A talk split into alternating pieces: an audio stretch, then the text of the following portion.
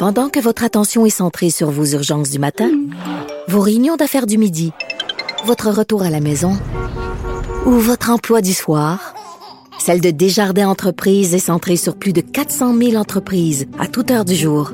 Grâce à notre connaissance des secteurs d'activité et à notre accompagnement spécialisé, nous aidons les entrepreneurs à relever chaque défi pour qu'ils puissent rester centrés sur ce qui compte, le développement de leur entreprise. Parce qu'en immobilier, faut être à son affaire. Suivez les conseils de nos experts. Via Capital, les courtiers immobiliers qu'on aime référer. Bonne écoute. Ici Ricardo. Et Émilie, marchand d'IGA. On a envie de vous inspirer à bien manger. À moins de 5 la portion. Suffit de repérer les produits valeurs sûres et de les cuisiner avec une de nos recettes. Les valeurs sûres, c'est bien pensé, hein? Bien sûr! Détails sur IGA.net.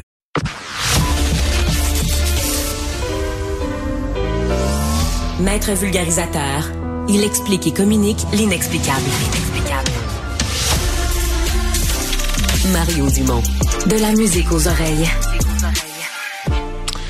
Les changements aux règles de financement des universités anglophones, en fait, leur capacité à recruter des, des étudiants, entre autres dans le reste du Canada, ça a occupé le, le gros de la place dans l'actualité, disons, universitaire ces dernières semaines. Au point, on en a peut-être oublié nos universités francophones. Il y a le recteur de l'Université de Montréal qui a fait une sortie, euh, s'inquiète du financement universitaire. Et il est même au point de dire on pourrait perdre des étudiants de qualité, vivre un exode des cerveaux par sous-financement de nos institutions.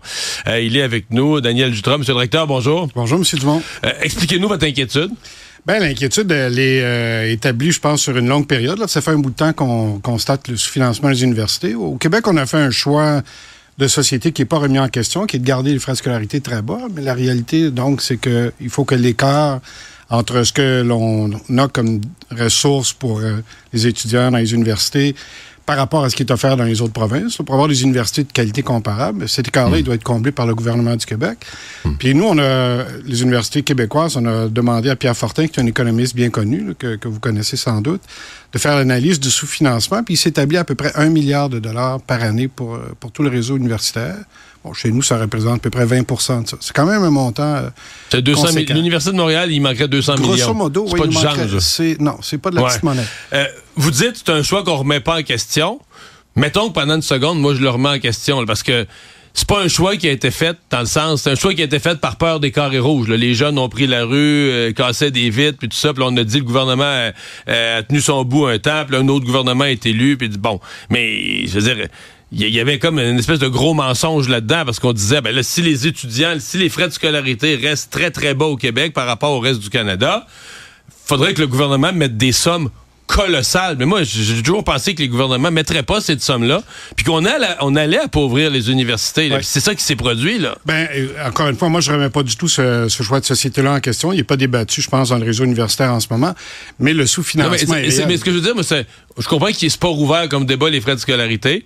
Mais ça se peut que ce soit une erreur quand même. Des fois, une société peut, euh, par peur d'un groupe de pression, faire une décision. Ouais, ben, Puis ça veut pas dire que c'était la bonne pour le bien-être collectif à long terme. C'est juste ça mon point. Ben, je- votre point, est, je pense, c'est sérieux, puis c'est un choix de société qu'on peut faire, puis qu'on pourrait remettre en question euh, si, euh, si le- les autorités politiques le souhaitent. Mais là, on vit avec les effets. On vit avec les effets. Les effets, c'est un sous-financement récurrent d'un Ouais. montant, comme on vient de le dire, qui est, qui est pas qui est pas négligeable. Puis ça se manifeste non seulement dans les dans les fonctions les frais de fonctionnement ou le budget de fonctionnement, mais dans le budget d'infrastructure aussi, parce que comme vous savez, il y a des universités un peu partout au Québec.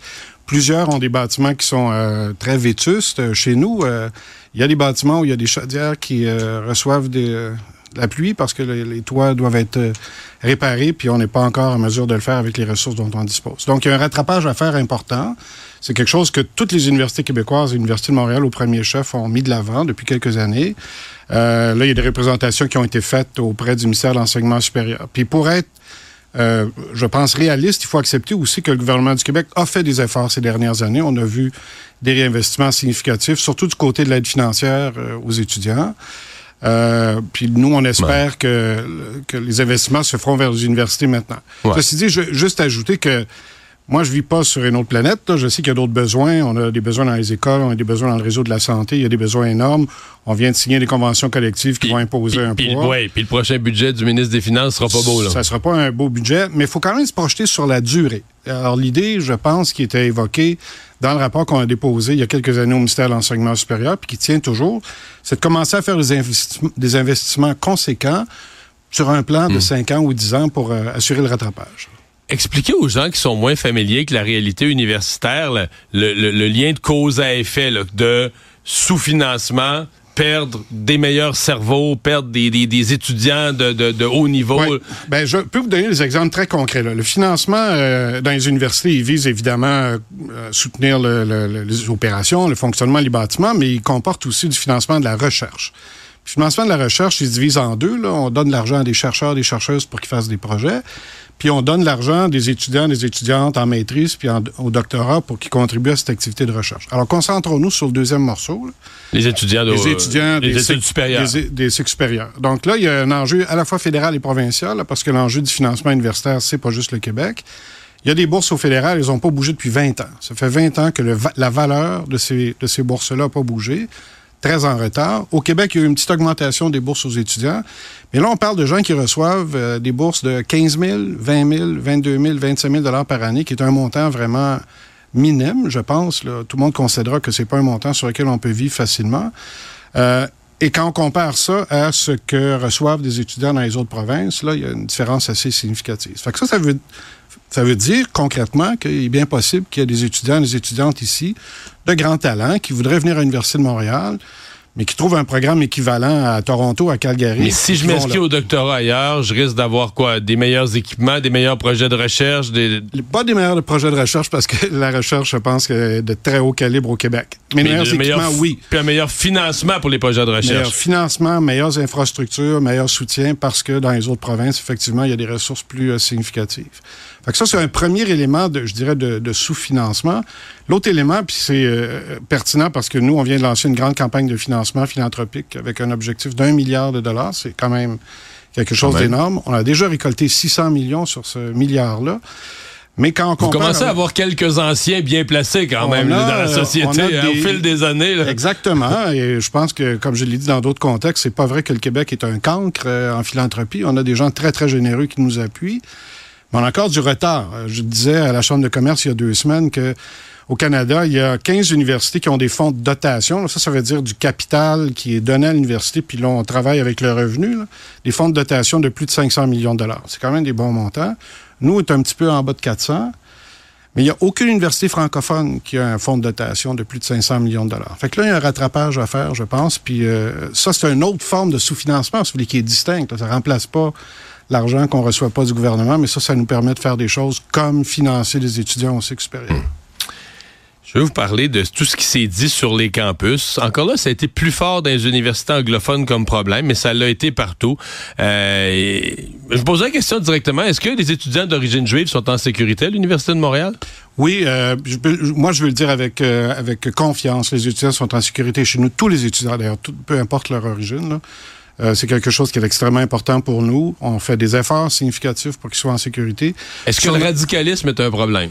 Non. Euh, Non? Non. Et je pense que ça, c'est important de le dire parce qu'on a tendance à faire une représentation un peu caricaturale de ce qui se passe sur les campus. Puis moi, mais il y en a beaucoup là, de radicalisme. On en Oui. voit passer, mais peut-être qu'on le remarque. Là, tu sais, vous pas radical, vous, à l'université? Non. Ouais, ben, peut-être pas. Peut-être Peut-être peut-être, euh, sur pas vous. certaines choses, mais... Mais beaucoup de gens étaient radicaux à l'université. Je pense que c'est une période où les gens définissent leur, euh, leur champ politique. Puis c'est normal qu'on ait des perspectives politiques qui se, qui se déploient Plus campées, ouais. qui s'expriment, plus campés sur des, sur des, euh, des espaces universitaires. Puis on est là pour ça aussi. là. C'est notre Ouais. responsabilité. Mais tant que ça se fait dans des colloques ou dans des débats euh, du midi, c'est le fun. Quand les étudiants de certaines communautés culturelles ont peur, là, c'est moins le fun. Oui, puis ça, euh, je vous avoue, euh, on est préoccupé de ça, mais ça relève dans une bonne mesure du ressenti. Ça relève pas nécessairement de menaces concrètes qui sont euh, formulées contre ces personnes-là. Il n'y en a pas eu à l'Université de Montréal, mais dans Non. des universités anglophones, euh, il y a eu du brasse camarade qui était pas joli. Là. Mais sur l'échelle des activités universitaires, ça représente pas, je pense. Ça représente réalité. peu selon vous. Ouais. Exact. Donc vous, vous dites, votre, vous considérez que votre campus est un lieu d'échange paisible où les gens peuvent euh, Je le considère débattre. et je le souhaite. C'est notre mission fondamentale. Monsieur le directeur, merci d'avoir été avec nous. Merci à vous. Au revoir.